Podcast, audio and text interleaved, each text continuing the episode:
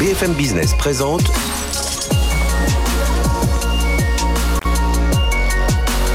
le magazine de l'accélération digitale. 01 Business avec Frédéric Simotel. Bonjour, bienvenue dans l'émission 01 Business. Euh, on va avoir pas mal d'invités aujourd'hui. On va démarrer dans un instant avec l'expert contrôle.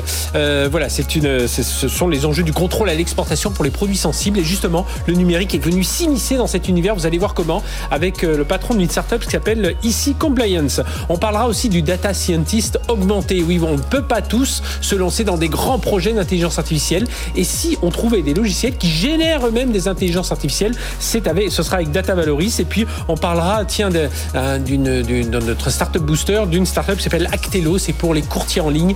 Pas mal d'innovations sur le sujet. Ça, c'est la première partie. La deuxième partie, on va parler de cohérence réglementaire en Europe. C'est un gros poison euh, pour les entreprises. Ça fait perdre 100 milliards, on estime, globalement, au marché. Vous savez, ce marché unique est compliqué au niveau européen. Mais justement, il y a un, Américain, Stripe, qui, qui s'occupe de tout ça, qui va venir euh, nous en parler avec notamment un témoin, la Startup Café. Et puis, dernière partie de l'émission, on reviendra sur, avec notre partenaire Optimis et qui sera là avec euh, le patron des achats de Manpower. On reviendra sur toutes les, achats de prestations, les achats de ressources humaines euh, IT, comment ça se passe sur le marché. C'est très très tendu. Voilà, on va rester avec nous. C'est pendant une heure, c'est sur BFM Business. BFM Business, 01 Business. L'invité. Le contrôle à l'export pour des produits sensibles. Alors ça s'appelle Expert Contrôle. On va en savoir plus tout de suite avec notre invité, Marc Jarniewski. Bonjour. Bonjour monsieur. Vous êtes euh, président et fondateur d'Export Control Compliance. Euh, alors c'est un outil de, vous allez nous expliquer tout ça. C'est un, euh, un, logiciel qui aide les exportateurs justement de produits sensibles à démystifier un peu ce qu'on appelle l'export control. Vous allez rentrer dans les détails tout ça avec euh, des modules. Enfin voilà. Expliquez-nous euh, quand on dit contrôle à l'export, on comprend à peu près contrôle à l'export de produits sensibles. Mais voilà, si on met tout ça sous ce thème, expert control, ça veut dire quoi? Mm. et, et, nous donner aussi quelques chiffres parce que pour montrer que c'est un, un, point important aussi pour les entreprises. Alors tout d'abord, euh, l'export contrôle, en, quelques termes, euh, si, on, si, on, veut le définir, il s'agit de, de, de, contrôler des, des, produits sensibles. Qu'est-ce, qu'est-ce qui se cache derrière le mot produit sensible euh, c'est, tout simplement des produits ou des technologies qui sont innovantes, qui peuvent avoir, qui représentent une certaine valeur pour le patrimoine national, qui mhm. doivent être protégés, qui doivent être contrôlés, qui doivent être tracés. Et ça, ce ne sont pas que des produits militaires. Quand on peut imaginer des produits de tout type, comme des produits euh, comme le nucléaire civil, par exemple, mhm. qui sort du domaine militaire. Néanmoins, il est très contrôlé, très surveillé. Mais ça peut être des nouvelles technologies, comme je peux imaginer des lasers aujourd'hui, qui est une technologie de pointe, mais ça peut être euh, d'autres technologies comme les imprimantes. Et puis aujourd'hui, comme on parle beaucoup d'industrie 4.0, l'industrie est en train de se renouveler complètement. Et euh, vous-même, vous travaillez à côté chez un, un grand industriel, mmh. donc vous, vous êtes au cœur de tout ça. Alors qu'est-ce que ça veut dire de contrôler ensuite ce... Alors contrôler, ça veut dire tracer de A à Z. Et la première, le premier acte réflexe d'un export control officer ou manager dans une grande entreprise ou une entreprise quelle qu'elle soit d'ailleurs, c'est de d'abord identifier ces produits en les classant. Mmh. On parle de classement, qu'est-ce que ça veut dire? Le classement, c'est tout simplement, pour faire un parallèle, le, la douane utilise des codes tarifaires pour classer, identifier, catégoriser tous les produits qui existent. Les produits sensibles, les, chaque autorité nationale définit un cadre dans lequel il y a des catégories, des sous-catégories, des sous-catégories. C'est ce qu'on appelle le classement export contrôle. Mmh. Donc ces classements permettent de dire, avec ce classement-là, si je l'associe à une destination, ai-je besoin d'une autorisation du gouvernement ou pas pour exporter Donc on comprend, comme vous l'avez dit, on le comprend pour des domaines comme la défense, mais vous l'avez dit aussi dans le domaine, euh, on imagine dans le domaine télécom, tiens, oui, euh, oui. qui n'est pas forcément lié à la défense, qui est lié à toutes les entreprises. Mmh. Oui, il y a des technologies avant qu'elles puissent partir à l'étranger, il faut mm. bien valider qu'elles peuvent aller dans ce pays-là. C'est ça. Et c'est ça, des puces qui peuvent être euh, ultra sophistiquées. Euh, et, et, ça a un, un impact euh, énorme. Je peux vous parler de certaines entreprises qui ont, qui ont été impactées par des réglementations export-contrôle. Euh, et, qui... et alors justement, pourquoi c'est important pour les, pour les entreprises? C'est une, matière de, une manière de se mettre en conformité. Et aujourd'hui, elles n'ont pas de. Vous, l'outil que vous proposez avec euh, c'est justement de dire bah voilà, on va, on va rentrer tous les paramètres de votre outil et on va vous dire mm. oui, vous pouvez aller vers l'Asie ou non, vous ne pouvez pas aller vers, vers l'Afrique euh. C'est exactement ça, c'est qu'on a, on a un, un, ensemble de réglementations euh, un, peu, un, peu dispersées. Elles mm -hmm. peuvent être nationales, elles peuvent être euh, étrangères ou internationales, euh, elles s'appliquent toutes et, l'une ne vient pas chasser l'autre. Il faut toutes les appliquer dans l'ordre. Et euh, pour les appliquer aujourd'hui, ça devient très, très complexe pour une entreprise.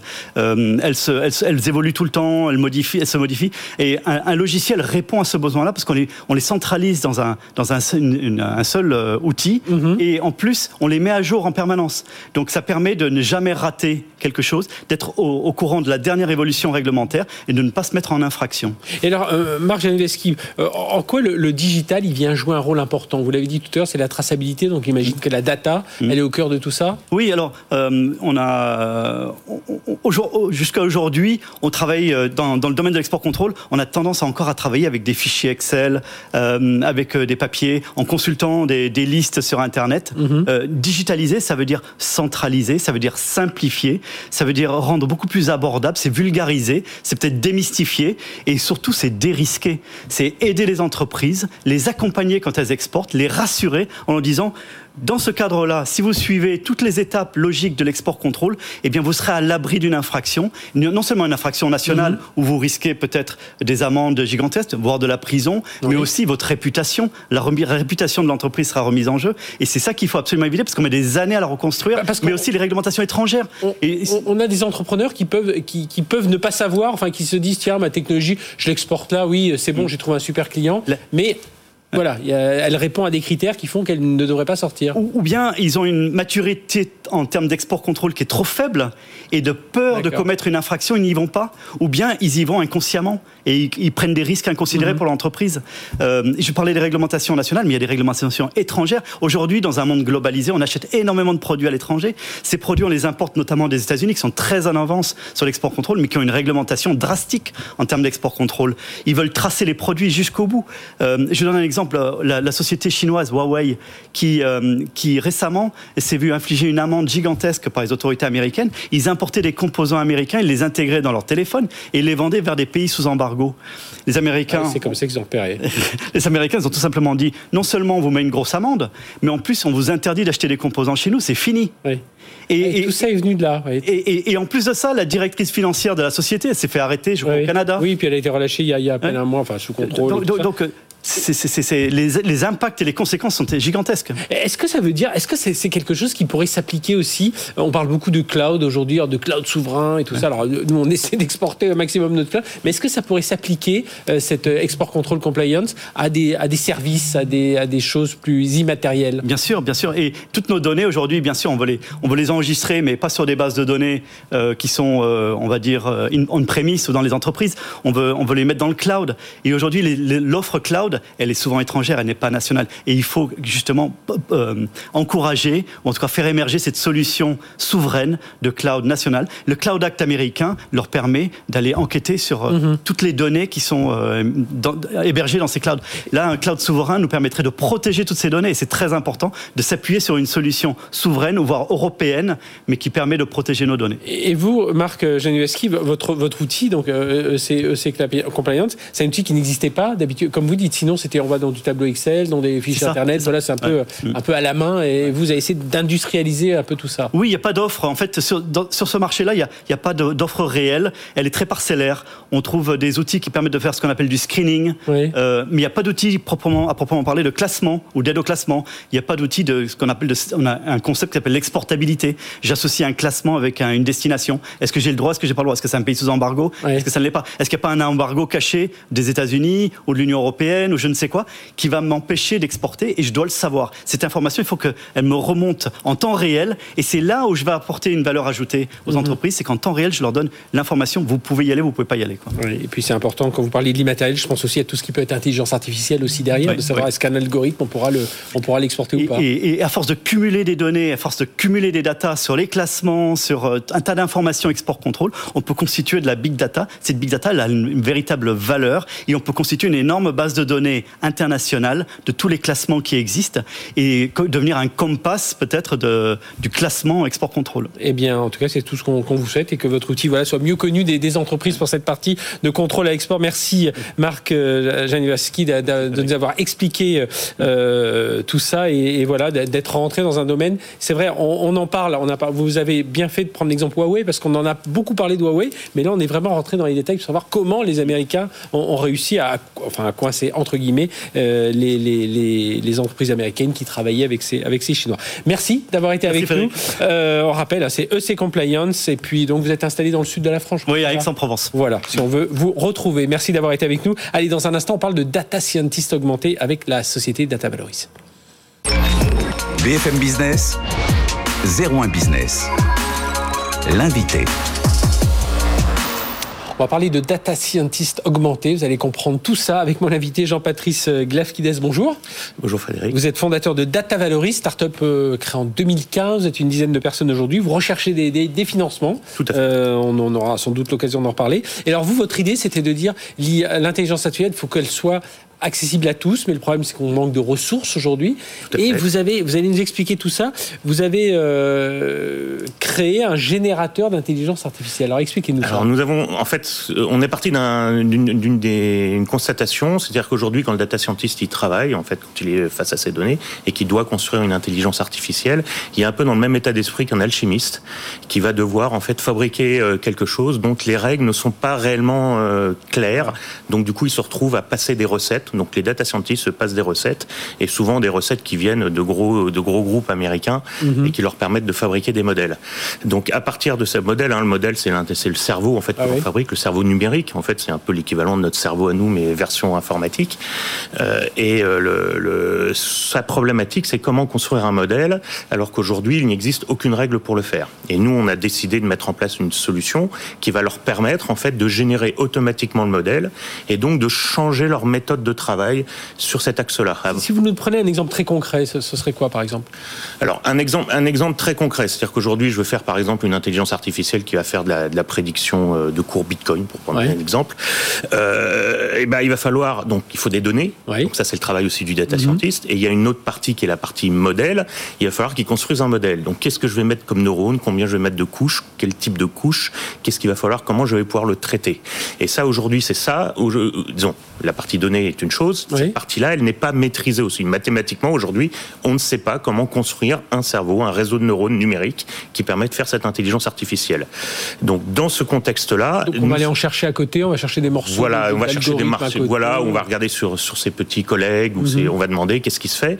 Mais ça, cette approche, elle est elle est pas intéressante dans le sens où le data scientist va passer du temps à essayer de construire quelque chose dans lequel aujourd'hui on maîtrise assez peu.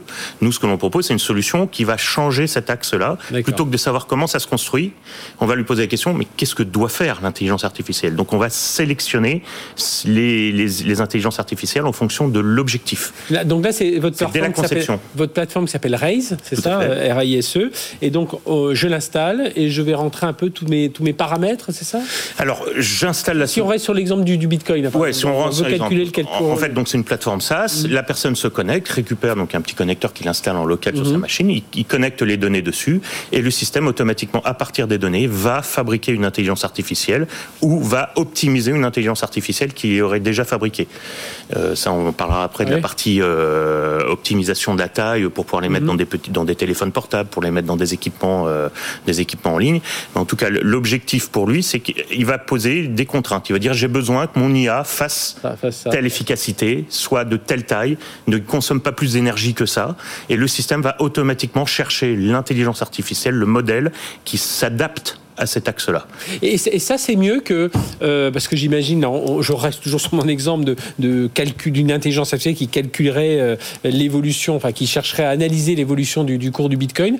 Euh, c'est mieux qu'une intelligence artificielle dédiée, qui existe déjà, une, verticale métier, quoi, en quelque sorte, financière. Bah, en fait, derrière la verticale métier, il y a un modèle d'intelligence Oui, bien sûr, artificielle. ouais. Donc notre solution peut être utilisée par la société qui fait ce vertical métier pour améliorer son modèle qu'il aurait déjà. Alors, on parle de Bitcoin, mais ça peut être euh, ça peut être de la reconnaissance. On a on a travaillé aussi sur Oui, la oui. reconnaissance, détection de cancer, sur tout ce qui est reconnaissance d'image, enfin, tout ce qu'on peut en fait imaginer tout ce qu'on peut imaginer avec de l'intelligence artificielle. Donc dès qu'il y a un modèle d'intelligence artificielle, nous on peut s'appliquer à ça. Donc là derrière, nous c'est vrai que nos clients vont être plutôt des équipes de data science, Mhm. que ce soit chez des éditeurs de logiciels qui font des solutions verticales ou dans des chez des grands du CAC 40 qui ont leurs propres équipes de data science et qui ont besoin pour leur cœur de métier, de maîtriser l'intelligence artificielle et de ne pas la déléguer à des GAFA. Donc, ça veut dire que vous, avec euh, votre outil, votre plateforme Raise, le- les, les data scientists avec qui vous travaillez dans, dans les, dans les entreprises, vous parlez de vos clients dans un instant, donc vous les aidez à franchir le cap de l'IA, c'est-à-dire allez-y, à générer donc cette, euh, ce, ce- ce- ce moteur d'intelligence artificielle, et derrière, euh, c'est eux qui vont optimiser, enfin c'est ça, ça Alors, le système permet d'optimiser. Ah oui, je, peux, ouais. je peux partir d'un modèle existant, que le data scientist a déjà fait son modèle, Mhm. et il est bloqué. Et pour une raison ou pour une autre, il n'arrive pas à l'améliorer. Et ben, grâce à notre système, on va pouvoir, il va pouvoir l'utiliser comme base, et nous, on va optimiser son modèle. Donc, s'il veut l'intégrer dans un téléphone portable parce qu'il faut que ce soit petit, ben, il va pouvoir réduire à performance quasi identique, Mhm. essayer de réduire au maximum la taille, mais c'est le système qui le fait automatiquement. C'est-à-dire que le data scientist, c'est une brique qui manquait aujourd'hui ouais, sur le flux complet de fabrication d'une IA. On sait traiter des données automatiquement. La génération du modèle, on ne savait pas la faire. Maintenant, on a, il y a un outil, on est les seuls quasiment dans le monde à le proposer. Et alors, justement, vos, clients, c'est qui, par exemple? Alors, nos clients vont être, comme je disais, soit des, soit des, des startups, ça peut être aussi des grands groupes, des groupes du CAC 40, on travaille Mhm. avec, avec certains d'entre eux. Ça peut être aussi euh, des institutions. Et dans les domaines aussi divers, comme vous dites l'heure, la, la- la finance, la, santé, la finance, euh, euh, les smart cities aussi. On travaille beaucoup en smart city en ce moment. Est-ce qu'il y a une crainte aujourd'hui On entend beaucoup parler d'éthique dès qu'on parle des algorithmes, dès qu'on parle d'intelligence artificielle. Est-ce que, comme c'est quelque chose qui, qui génère automatiquement une intelligence artificielle, qui va chercher un peu des d'autres d'autres outils, d'autres algorithmes, est-ce qu'il n'y a pas une crainte de, de la part du data scientist Comment on peut lui assurer que euh, il peut avoir confiance en cet algorithme qui va pas aller, euh, euh, qui va pas dévier euh, vers vers quelque Alors, chose C'est c'est très intéressant comme approche parce qu'aujourd'hui, comment ils font? Ils fabriquent les modèles. Et ils testent après s'il n'y a pas de biais, s'il n'y a pas de problème éthique. Mhm. Tandis que nous, comme en fait, dès le départ, en fait, on fait de la sélection, on fabrique des IA. Au départ, vous le... Qu'on on, on demande, dès- on peut dès le départ insérer les règles éthiques qui doivent être respectées dès la conception des modèles. Donc les Mhm. modèles vont se construire au fur et à mesure, et tous ceux qui ne respectent pas les règles éthiques pourront être éliminés de facto. Et on arrive, alors là, bien sûr, c'est de la, c'est de la Ouais. science-fiction, mais Ouais. on arrive, on pourrait imaginer avec cette mécanisme, ce mécanisme-là d'intégrer les trois lois de la robotique d'Isaac Asimov. Mhm. Ça pourrait être mis parce que c'est dès la conception, c'est-à-dire que le modèle qui sort à la fin est un modèle qui a suivi un processus évolutif et que systématiquement, dès que ça n'a pas respecté, ça a été éliminé. Donc la contrainte éthique est, euh, est, est- est très, euh, très développée sur Et- cet aspect-là. Et alors Jean-Patrice euh, Glafkides, fondateur, je rappelle, hein, de Data Valoris, c'est quoi la prochaine génération alors d'intelligence artificielle? Parce que là, vous êtes, au- vous êtes quelque part au cœur de, au cœur de ça. Alors on est au cœur. Alors nous on s'appuie sur des technologies qui existent déjà euh, parce qu'il y a des technologies hardware derrière. Mhm. Donc on entend parler des, process- des processeurs neuro euh, neurochips, on parle on parle de quantique aussi. Mhm. Donc au fur et à mesure que ça ça va améliorer, nous notre technologie va en bénéficier naturellement D'accord. du fait qu'on va pouvoir bénéficier de ces puissances de calcul en plus parce qu'en fait c'est qu'une question de puissance de calcul. Il faut être faut être très clair sur le sujet. Donc on va en bénéficier et la prochaine étape en tout cas pour nous c'est une IA qui fabrique des IA. D'accord. Donc ça, c'est la vision, en sachant que l'objectif, la pierre philosophale des, des data scientists, c'est d'arriver à une IA généraliste.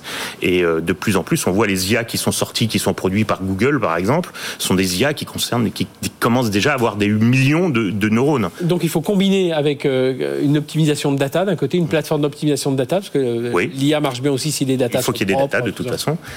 Et voilà, c'est complémentaire et ça permet d'aller jusqu'au bout. Quoi. Eh bien, merci. Donc je rappelle, vous cherchez des fonds hein, aujourd'hui. On, on cherche des fonds. On était au, au, au GITEX euh, il y a, À Dubaï, a- ouais. à Dubaï. Euh, on a présenté notre solution et ça nous a permis en fait d'approcher certains partenaires euh, financiers, euh, en sachant qu'en France on a quand même beaucoup de mal sur tout ce qui est deep tech.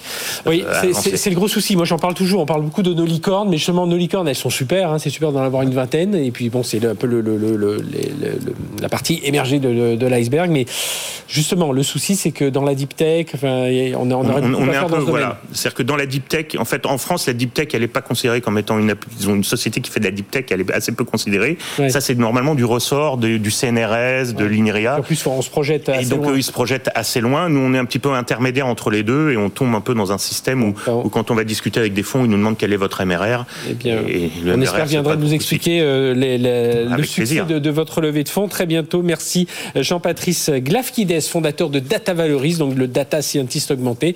Voilà, ben, euh, si vous continuez à regarder, regardez en replay, vous allez bien comprendre à, à quoi sert donc cette plateforme Raise que vous avez développée avec Data Valoris et votre dizaine de chercheurs qui travaillent avec vous. Merci d'avoir été avec nous. Allez, Merci on se retrouve beaucoup. dans un instant. On va parler, euh, tiens, d'une Startup Booster avec un logiciel qui s'adresse aux professionnels du financement. C'est tout de suite et ce logiciel s'appelle Actelo.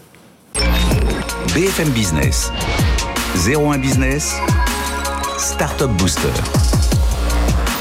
Startup Booster, qui est une startup toulousaine née en 2018, mais qui a commercialisé son produit euh, là, il y, a, il y, a, tout juste un an, et déjà pas mal, pas mal de clients. On est avec son, son PDG, euh, Pierre-Jean Souviron, bonjour. Bonjour. Euh, donc la startup s'appelle Actelo, A-C-T-E-L-O, et vous adressez aux professionnels du financement. Vous étiez vous-même courtier, courtier et vous avez dit il n'y a pas d'outil qui existe pour moi et euh, et je vais enfin pour moi et pour ma profession. Et donc je vais, je vais, je vais, créer un outil disons qu'on n'était pas satisfait des solutions qui étaient existantes. Donc on s'est dit on va créer la nôtre. C'est ce qu'on a fait il y a 4-5 ans. On a commencé les premiers développements. Et puis aujourd'hui, ça y est, on est commercialisé depuis un an. Et nos clients sont des courtiers en prêt immobilier. Donc, le, donc très concrètement, mais, mais, parce que quand vous parlez de, de, de courtage, de de, de prêt immobilier, on se dit mais le logiciel existait déjà. Enfin voilà, qu'est-ce qui, qu'est-ce qui manquait par rapport à ça Et oui, le logiciel existait déjà, mais ça manquait d'ergonomie, ça manquait de fluidité. La profession s'est vachement digitalisée, donc il fallait répondre à, aux attentes du marché et puis au, au, à ce qu'elles allaient devenir, parce qu'on a pas mal de, de convictions chez Actelo. Donc euh, en, en, en, gros, on avait, enfin ce qui était sur Internet, c'est un peu l'ancienne génération. Et vous êtes dit C'est euh, pas les mêmes technologies, c'est des logiciels qui existaient depuis euh, plusieurs années, plusieurs dizaines d'années même. Donc euh, donc on a essayé de se, de se moderniser, de se ouais. digitaliser et de répondre encore une fois. Et alors, qu'est-ce que vous faites de différent là?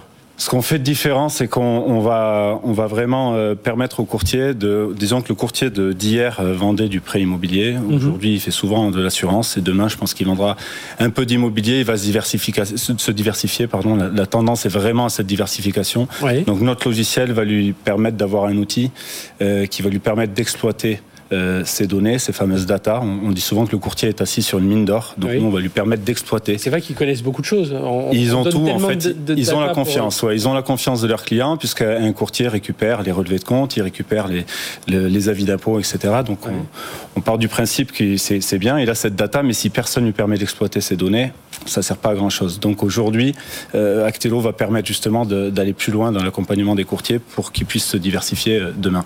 Alors très concrètement, c'est une solution en SaaS, j'imagine Exactement. Moi, ouais, on est sur, une, sur un système d'abonnement euh, mensuel sans durée d'engagement. Et alors, en, en, termes de, je disais, vous avez déjà des clients, des petits, des grands, justement, ça, ça, ça vise des. On est en train de. De, la, de la TPE de, ou de, de l'indépendant jusqu'à jusqu'à des grands. Ouais, exactement. On est sur, on a, on a de l'indépendant, on a de la PME, et puis on a des très grosses structures qui sont en train de nous faire confiance. Donc, euh, on est vraiment gentiment en train de pénétrer le marché. On, on, voilà. Qu'est-ce qui a été compliqué? Vous, vous, disiez, on, on y a réfléchi il y a 4-5 ans.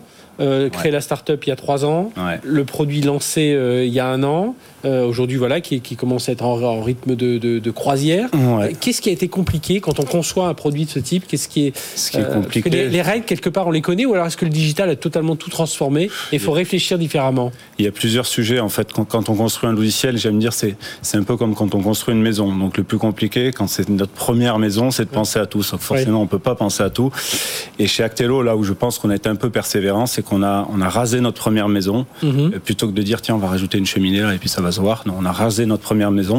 On en a refait une nouvelle et qui pour le coup est beaucoup plus ergonomique forcément euh, et mieux pensée. Et puis surtout cette maison qu'on a construite, on l'a pensée pour euh, pour faire des extensions, oui, ce qu'on appelle les API en informatique. Donc aujourd'hui on a un logiciel qui est vraiment tourné vers ces API là et avec lequel on va pouvoir avoir des connexions et, et pour répondre justement mieux à la diversification du métier. Encore une fois, le courtier de demain, je pense que il sera oui, capable de comme vous l'avez dit, il fera pas que, que vendre. Ouais, il fera pas que vendre du prix immobilier, du prix immobilier, ouais. Eh, ça veut dire, vous parliez d'API, ça veut dire que d'autres, vous, vous cherchez aussi à la fois des clients, mais à la fois des partenaires qui pourraient venir rejoindre la, plateforme Actelo. Ouais, exactement. On est très attentif à ce qui se passe, très à l'écoute. Euh, il y a quand même pas mal de startups dans tout notre écosystème et il y a des, des, idées qui sont brillantes et puis surtout, euh, on, ça, vient ça peut être quoi comme idée, par exemple, qui pourrait, qui pourrait venir se connecter On vient de se connecter à Digital Insure, c'est une plateforme d'assurance, donc on, on, a vraiment introduit leur plateforme dans notre parcours client et, voilà, en, deux clics, en gros, le courtier peut générer. Euh, jusqu'ici, il saisissait le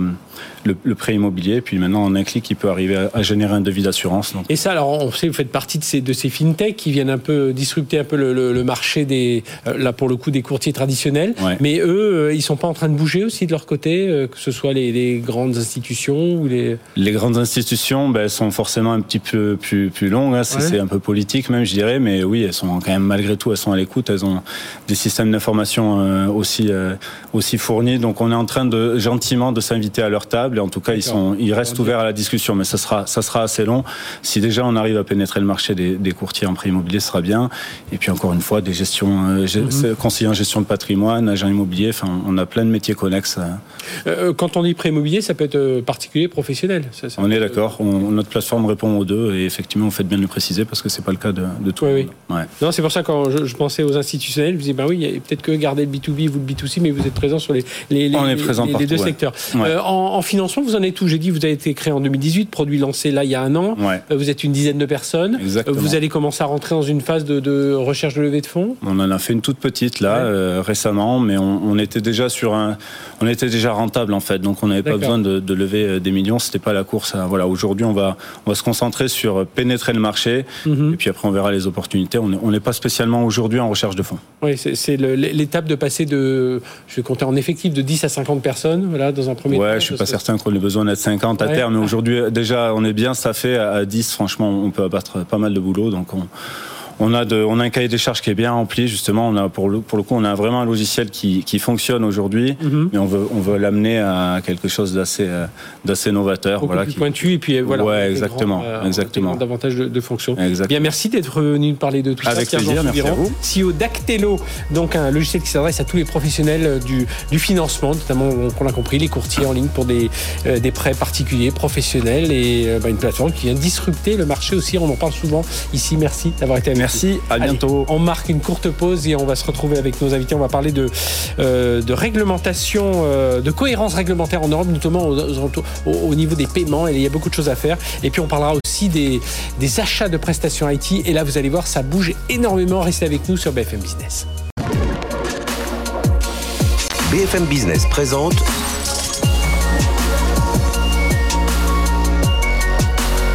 le magazine de l'accélération digitale. 01 Business avec Frédéric Simotel. Voilà, deuxième partie de cette émission. Dans un instant, on parlera des, de l'achat des prestations IT, mais avant cela, on va parler de euh, un peu de paiement, puis beaucoup de cohérence réglementaire, notamment en Europe, et voir, euh, bah, il y a beaucoup de, de marge de manœuvre pour les entreprises. Et si on s'organisait un peu mieux, si on utilisait les bons outils, eh bien, on pourrait peut-être le faire. Les bons outils, bah, ça passe par des outils américains, figurez-vous. On peut en parler avec nos, nos invités. Euh, Jérôme Tomasini, bonjour. Bonjour. Responsable des partenariats Startup IMI chez Stripe. Donc Stripe, c'est l'un des leaders hein, mondiaux dans le domaine du paiement vous travaillez avec toutes les, plus grandes startups. Une valorisation de combien aujourd'hui? Euh, je ne saurais pas vous dire. Plusieurs dizaines de milliards de, voilà, c'est plusieurs dizaines de milliards de dollars. En tout cas, ça marche plutôt bien pour pour, pour Stripe. Et puis avec nous, euh, Tom England, bonjour. Bonjour. Vous êtes CEO, cofondateur de la startup Café. C'est une appli mobile et web. On est dans le, le travail hybride, c'est ça, si je résume en deux mots, mais ça va. C'est quand même plus complexe que ça. Euh, Café, on aide les entreprises donc à basculer sur un modèle hybride, donc pour mhm. mélanger le télétravail et le présentiel. Et donc on va avoir une application mobile pour permettre euh, aux employés de dire de où est-ce qu'ils vont travailler dans les prochains jours, combien de places sont disponibles au bureau et s'ils vont travailler depuis un autre endroit, comme un coworking ou un café par exemple, pour s'aider à se rassembler. L'idée c'est qu'on va en fait aider les personnes autant sur les problématiques d'optimisation de l'espace, mais aussi sur toutes les problématiques de relations sociales et de culture en entreprise sur le modèle hybride. On le voit aujourd'hui. Entreprise née avant ou après ou pendant À la sortie du premier confinement. À la sortie du premier confinement. Donc ça, ça, vous a en bien mai, fait réfléchir. mai 2020. Euh, ça vous a bien réfléchir à tout ce qui se passe aujourd'hui. Et aujourd'hui, tiens, juste question là-dessus. Vous, vous, voyez comment l'évolution du, du, travail? Parce qu'on on sent il n'y aura pas, il y aura pas un retour en arrière. Non. Mais le, le, balancier va, va quand même euh, revient un peu. On n'ira pas non plus complètement euh, de l'autre côté. Non. Du télétravail. Notre euh, notre vision est aussi basée sur autre étude. On a parlé oui. avec plus de 500 entreprises et on va pas revenir sur un 100% présentiel. Et nous, on pense que ce sera pas non plus un 100% télétravail qui est trop compliqué en termes d'ADN et de culture de faire basculer des entreprises de, du tout au tout. Euh, par contre, donc, pour nous, le modèle hybride est là pour rester, surtout euh, basé sur euh, les derniers articles qui parlent de 60% des entreprises qui veulent justement adopter un modèle hybride entre 2 et 3 jours de télétravail mmh. par semaine. Donc c'est là pour rester clairement. Et alors, on va parler avec vous justement euh, parce que vous utilisez l'un des outils euh, Stripe Tax hein, euh, sur cette et ça va ouvrir notre débat sur la cohérence réglementaire parce que alors il y a une étude qui est sortie de j'ai pris quelques chiffres hein, une étude qui est sortie c'est Stripe, Stripe. qu'il avait, demandé qui disait si on homogénisait le cadre réglementaire euh, c'est une opportunité 100 milliards d'euros pour l'économie numérique hein, euh, et on le sait enfin je vais pas faire faire toute la, la les marques mais rien que les taux de TVA c'est d'une complexité incroyable. Et alors vous vous avez regardé ça avec Stripe vous avez dit il y a un moyen quand même par le digital par les outils vous êtes un spécialiste du paiement vous connaissez bien je, je l'ai dit tout à l'heure on pourrait améliorer tout ça. Oui, tout à fait. La mission de Stripe, c'est de construire de l'infrastructure économique en fait à l'ère de l'internet. Et en discutant avec les entrepreneurs comme Tom, on s'est rendu compte qu'un des problèmes auxquels ils faisaient face, c'était justement quand ils s'internationalisaient ou quand ils voulaient s'internationaliser, cette complexité liée à la réglementation et à l'absence de cohérence du cadre réglementaire, euh, qui était souvent un, un frein en fait oui. euh, à cette perspective d'expansion. Et, et donc aujourd'hui, vous dites c'est c'est un outil, c'est avec du digital, c'est avec ça qu'on va réussir à, avoir un peu plus de cohérence réglementaire, à, à, à réussir à, se, sortir de tous ces, ces process transfrontaliers qui sont qui sont compliqués. Exactement. On, part du principe que c'est pas aux entrepreneurs de, de devoir gérer cette complexité là. On veut les soulager de cette complexité en leur permettant de se focaliser sur leurs clients, sur leurs produits, euh, au lieu d'essayer de réinventer la roue ou pire. Euh, d'en faire des cauchemars, puisque mmh. c'est quand même une, euh, c'est des choses qui sont assez sensibles et il peut potentiellement aussi y avoir des, des amendes assez lourdes ah oui. euh, s'il n'y a pas de respect de la réglementation. Et alors très concrètement, avec un outil, comment on fait? Alors là, on parle de Stripe Tax notamment, mais comment on fait pour simplifier la conformité réglementaire, simplifier la, la gestion euh, de la fiscalité transfrontalière? Stripe Tax en fait va vous permettre en une ligne de code d'intégrer cette solution à votre utilisation de Stripe et automatiquement va calculer et collecter les taxes sur les transactions qui sont réalisées, va permettre aussi à l'entrepreneur de savoir dans quel pays il va devoir oui. payer ses taxes et va lui aussi lui fournir des rapports assez complets pour lui faciliter la déclaration de ces taxes-là. Et je pense que Tom peut en oui. parler encore mieux que bah, moi. Justement, on va se tourner vers lui parce que euh, voilà, on comprend que c'est bon, pour faciliter la, la, facturation. Parce que j'imagine à la base, donc euh, la, la, chance d'appeler ça, ça start-up café, c'est que c'est les Anglais disent coffee, mais enfin café, tout le monde comprend. Et puis dans le mode du travail hybride, on comprend vite vers où vous allez. Donc vous avez une visée internationale et du coup, c'est vrai que euh, bah ouais, un outil euh, comme cela qui puisse euh, se défaire un peu de tous ces, ces process transfrontaliers, ça, ça, ça, peut vous aider. Pour nous, ça a été une aubaine. En fait, on, est, euh, on, on, a lancé notre solution et on a commencé à avoir 5, 10, 15, 20, 50 et plus de clients. Et quand on avait des clients à l'international, on ne savait même pas en fait au tout début parce que, enfin, tout simplement, on n'avait pas le savoir qu'il y allait avoir des problématiques de taxes en Europe qui étaient différentes en plus entre les pays, mais aussi mmh. à l'international. Là, on a eu des clients, on a, on a eu le, le, Japon, on a eu les États-Unis, on a eu, en plus, ouais. on a eu partout. Et, euh, et, en fait, on le savait pas. Donc, euh, quand on s'en est rendu compte, parce qu'on en parlait avec nos avocats, ils nous ont dit, bah, va falloir avoir euh, toutes ces problématiques de déclaration de taxes. Et on a regardé les outils qui existaient. On est tombé sur Stripe Tax et on s'est dit, ok, ça va répondre exactement à notre problématique, ça va tout automatiser pour nous.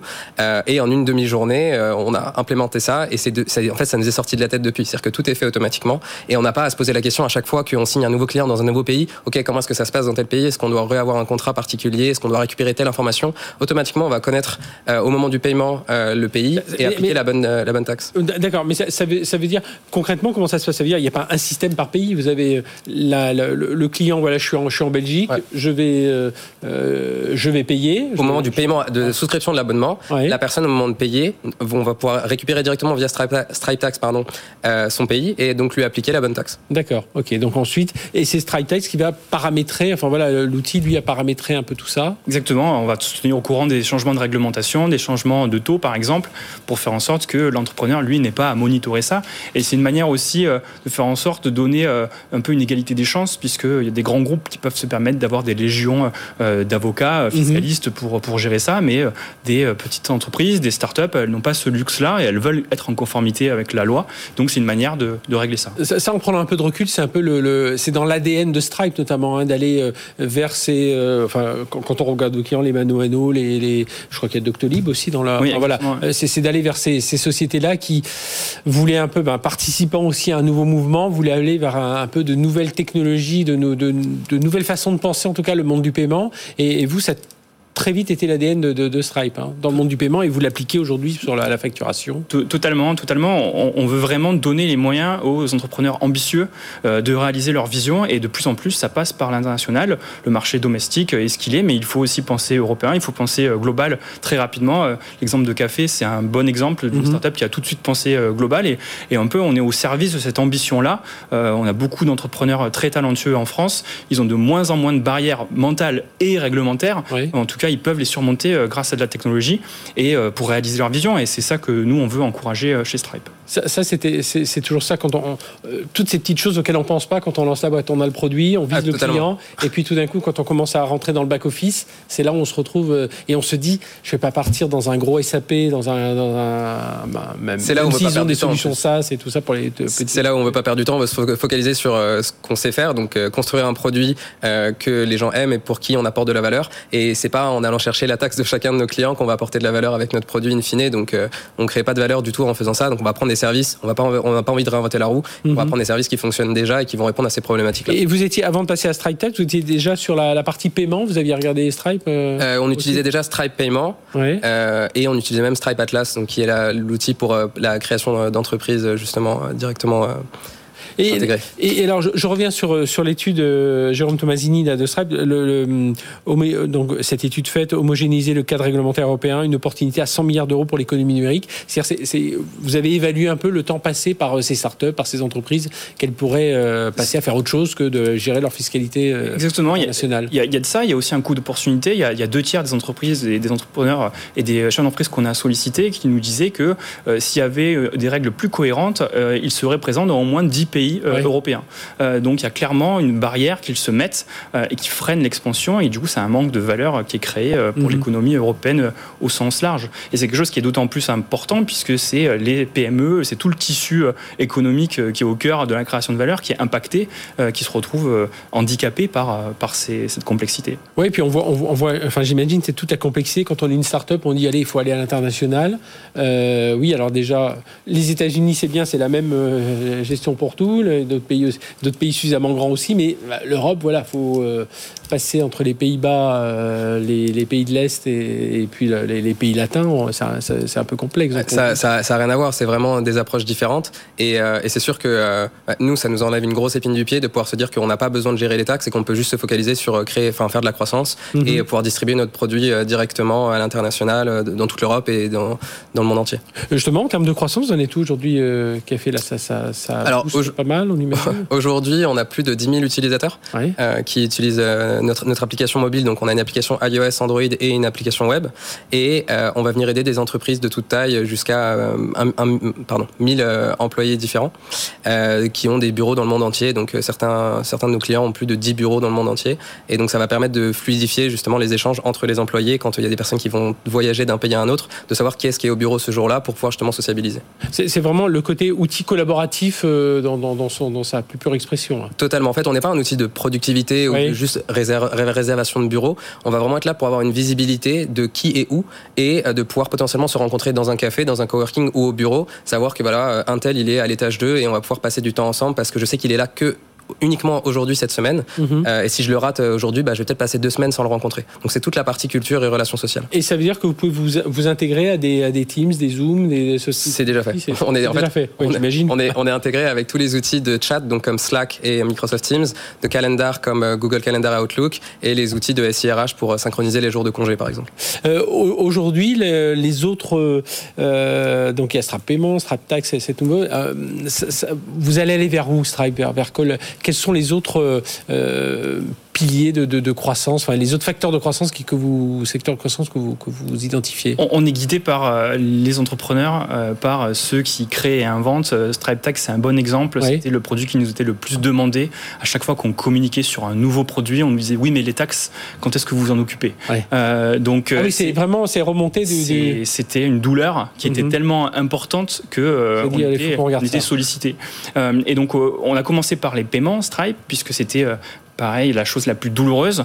Et au fur et à mesure qu'on aide des entreprises à aller en ligne, on s'aperçoit qu'elles rencontrent d'autres problèmes euh, et on essaye petit à petit de, les aider, euh, les taxes euh, et demain bien d'autres. on apprend en marchant avec eux à découvrir les problèmes et à les régler le plus rapidement possible. Quoi le prochain produit que vous voudriez, par exemple? Le prochain produit de Stripe? Alors là, en vrai, nous, on est déjà client de trois produits et et Pour l'instant, euh, bon, on n'a plus de problème, donc c'est qu'on n'y pense plus, c'est bon signe. D'accord, bon, ben, on attendra les prochaines, les prochaines remontées. Merci messieurs, Tom Nguyen, euh, CEO cofondateur de la startup Café, donc pour euh, gestion du, du, travail hybride, et Jérôme Tomasini, responsable des partenariats startup IMI chez Stripe. Merci messieurs. On se retrouve dans un instant, on va parler des achats de prestations IT, là aussi un marché très très tendu, vous allez voir, on a notre baromètre que l'on fait avec la société Optimist qui nous en apprend beaucoup sur les donneurs d'ordre qui reprennent la main mais qui ont toujours du mal à trouver des ressources. J'imagine que c'est la même chose pour vous tous. Et, vous allez voir, et Manpower viendra témoigner justement de, son souci et comment il résout tout ça grâce à une plateforme d'achat de prestations IT. C'est tout de suite sur BFM Business. BFM Business, 01 Business. Les invités. On va parler des pratiques des achats et notamment dans le domaine IT avec notre partenaire Optimis et son président fondateur Frédéric Doumenc. Bonjour. Bonjour Frédéric. Frédéric, on va voir tout le rôle justement que la plateforme Optimis joue en ce moment sur un marché très tendu hein, dans ce secteur IT. Puis on va avoir un, témoignage aujourd'hui avec la société euh, Manpower. Cédric euh, Ngovan, bonjour. Bonjour. Merci d'être avec nous. Vous êtes directeur des achats de euh, Groupe France chez, Manpower. Manpower, on rappelle, une société voilà, innovante dans le monde de, de l'intérim. C'est 3700 personnes à travers le monde, 4 milliards de, de dollars de chiffre d'affaires, 45 000 clients. et puis, évidemment, vous êtes spécialisé dans l'accompagnement de, de toutes les entreprises pour les aider à trouver des, prestations, des ressources.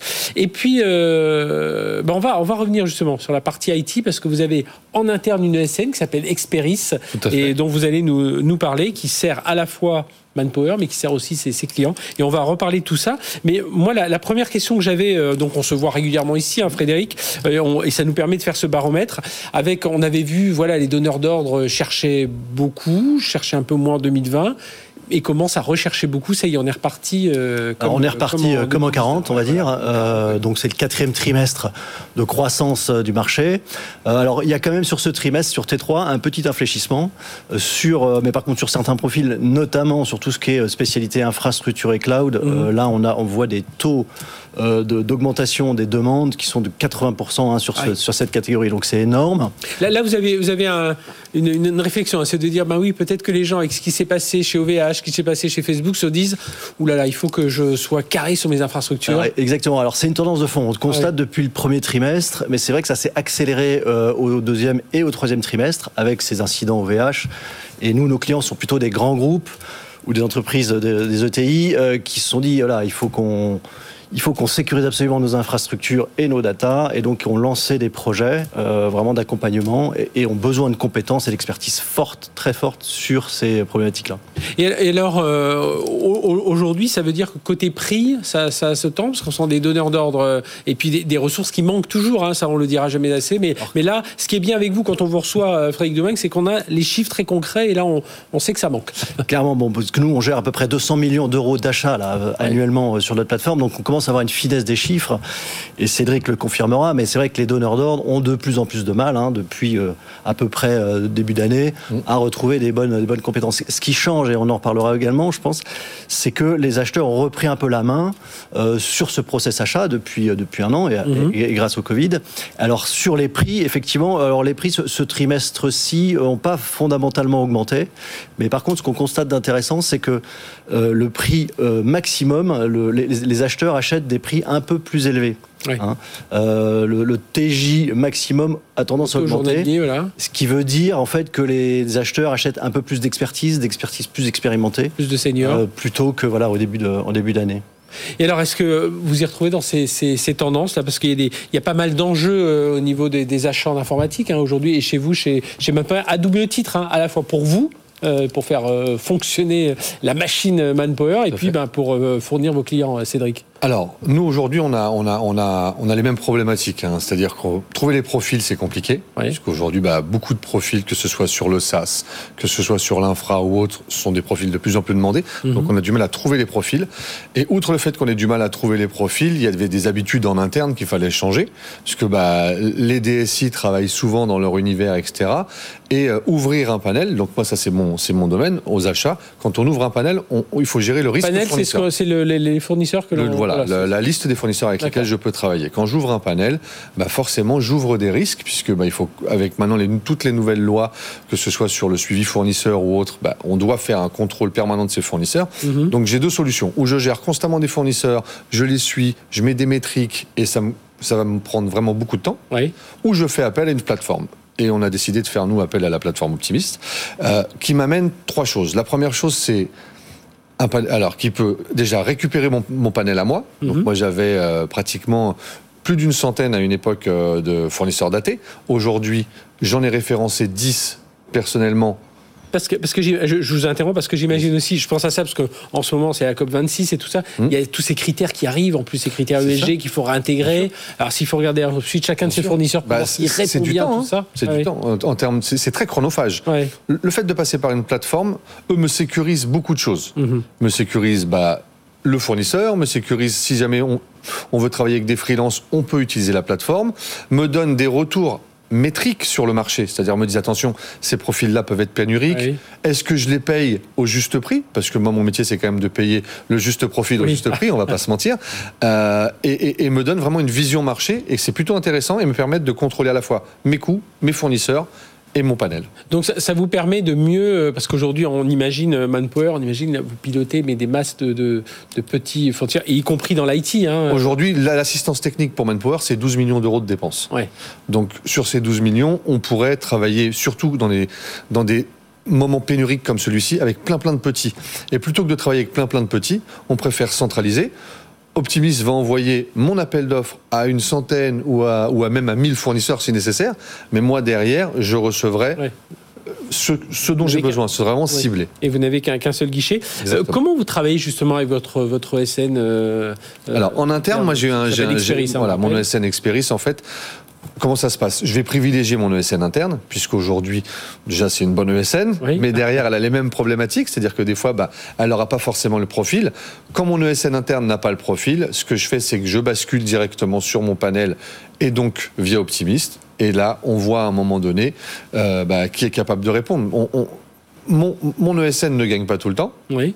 parce que bah, y a, je les mets aussi en concurrence, hein, c'est mhm. aussi mon rôle, mais ça leur permet à la fois de eux aussi se positionner par rapport au marché, d'une part, et d'autre part de savoir que bah ils sont pas les seuls à avoir des pénuries sur ces profils-là. Oui, et puis ça, ça, ça C'est du gagnant-gagnant. oui, ça, ça, les met en concurrence, puis ça les met de, face au marché. Exactement. Bah, ça me permet de, moi, de, de, maintenir mon ESN Experis à, voilà, à un bon niveau. Oui, et puis comme on le rappelle, Experis, c'est à la fois pour Power et pour les clients. Exactement. comme ça, ils, ils ont 400 clients, donc ça leur permet de, savoir. Exactement. Euh, ce qu'on voit là avec Cédric Govan chez, chez Manpower, Frédéric Domingue, c'est aujourd'hui quand on parle des tendances d'achat, c'est ça, c'est beaucoup plus de, une dynamique euh, assez forte dans cette dans cette gestion des panels. c'est ce que nous on appelle le panel dynamique en fait, qui est, une vraie innovation, hein, que c'est qui a mis en place chez Manpower, euh, ce qui consiste à dire moi je veux continuer à travailler avec mon panel et au contraire je veux resserrer mes liens avec mes principaux et mes, fournisseurs, mes prestataires préférés, mais je veux pas je veux pas, je peux pas travailler avec une centaine, c'est pas possible. Mhm. Par contre, je veux continuer à accéder au marché, à la richesse du marché, parce que le marché, en particulier en France, il est hyper riche. Il y a des, des, milliers, des milliers de petites ESN et puis de plus en plus de freelance.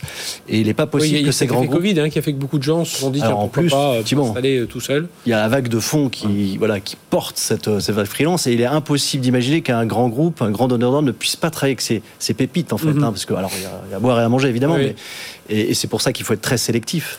Euh, mais il faut ouvrir ces panels, euh, ces panels dynamiquement. Surtout en période pénurique, quoi. Surtout en période pénurique, aller chercher ces profils-là, c'est important. Mais ça veut dire, euh, Cédric Engovan, chez, chez Manpower, vous, vous, êtes aussi un peu, il y a une situation un peu paradoxale paradoxal, c'est que vous voulez euh, pouvoir contrôler votre panel, mmh. et en même temps, ce que disait Frédéric là, c'est que bah, il faut pouvoir, pour répondre à la demande, il faut aller chercher toute la richesse de. L'avantage que j'ai avec l'Optimist, c'est que j'ai le beurre et l'argent du beurre. C'est-à-dire que moi, j'ai en interne mon ESN, j'ai à la fois mon panel que j'ai privilégié, donc sur une dizaine mmh. de fournisseurs, et derrière ça, si, si dans ce panel ils répondent pas, j'ai accès à tout le marché et y compris aux petites pépites qu'on ne pourrait pas nous référencer à cause de plein de problématiques, à la fois suivi fournisseur, mais aussi de taux de dépendance. Et, vous êtes d'accord quand euh, Frédéric disait tout à l'heure, les donneurs d'ordre ont repris la main aujourd'hui euh, au niveau des... Alors, on n'a pas repris la main, on partage la main avec la DSI, oui. et, euh, et on travaille maintenant conjointement. Avant, c'était ou des problématiques techniques ou des problématiques de fonctionnement. On s'est écouté, Mhm. On a travaillé ensemble, on a co-construit. Hein, Alfonso, euh, qui est, euh, qui est le, notre DSI, a, vraiment participé avec ses équipes à la, mhm. au choix d'Optimist. Et aujourd'hui, bah, on, est, on est tous ravis d'avoir le profil quand on en a besoin, surtout en période pénurique, je le répète. Oui, parce que tout ce qu'on vit là aujourd'hui, Frédéric Domingue, ça va, ça va s'accélérer. Oui, je pense que ça va accélérer. mais ça va s'accélérer partout. C'est ça, et puis c'est un vrai, euh, un vrai besoin de digitaliser. En fait, quand je dis reprendre la main, c'est digitaliser finalement ce process pour pas qu'il y ait des achats sauvages, hein, que n'importe qui achète n'importe quoi. Il faut que les achats sont là pas dans un rôle régalien, mais aussi pour faciliter le business. Hein. Donc, mhm. au contraire, ouvrir le marché, mais en le maîtrisant. C'est ça qui est très important.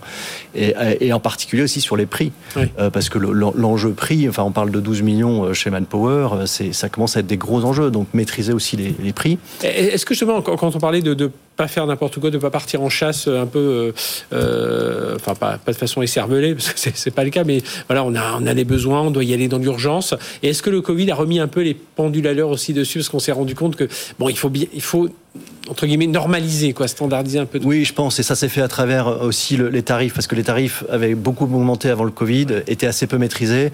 Bah, aujourd'hui, les acheteurs, ils ont remis en place bah, des grilles, ils connaissent les prix. Alors justement, nous, notre métier, il y a, il y a encore 5 ou 10 ans, on ne pouvait pas le faire. Hein, être une plateforme comme ça. Aujourd'hui, on peut le faire parce que justement, on a du flux, on a des volumes, on a des donneurs d'ordre qui nous donnent du volume et euh, on peut produire cette data qui permet de finalement acheter mieux. Mhm. Euh, on me nourrit avec cette data, ça c'est sûr. Oui, et puis ben, nous, ça nourrit aussi notre, notre émission, parce qu'on peut, on peut voir vraiment l'évolution du marché. Puis évidemment, là, on dit toujours que la data est importante, mais là, on, on, nourrit cette, cette, évolution et on nourrit notre réflexion à partir des data que nous fournit euh, Optimis avec notre partenaire, avec son, son, son, baromètre. Merci, messieurs. Frédéric Douminc, président fondateur d'Optimis. Cédric Engovan, directeur des achats groupe France chez Manpower, d'être venu témoigner c'est vous. Notre émission se termine. On se retrouve la semaine prochaine, même heure, même endroit. D'ici là, excellente semaine sur BFM Business. BFM Business, 01 Business, le magazine de l'accélération digitale.